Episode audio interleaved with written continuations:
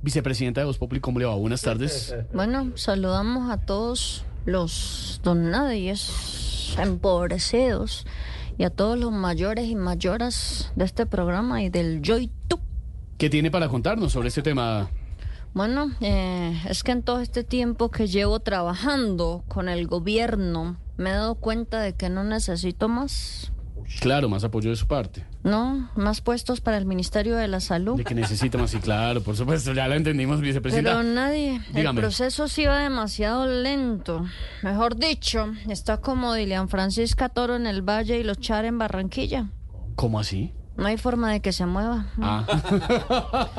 Pero voy a hablar con Petro, con Gustavo, para que haga correcciones, porque el presidente, y un presidente como él, debe ser más pestilente. Perti- Pertinente, creo que es la palabra que quiero usar, vicepresidenta. Pertinente.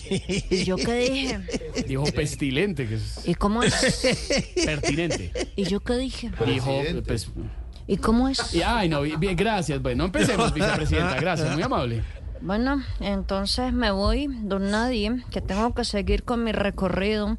Eh, don Uber, chanclete, chanclete, por favor, chanclete, pues sácale con confianza, que ya le dije a Petro que esperaba más, más plata para la gasolina de mi helicóptero.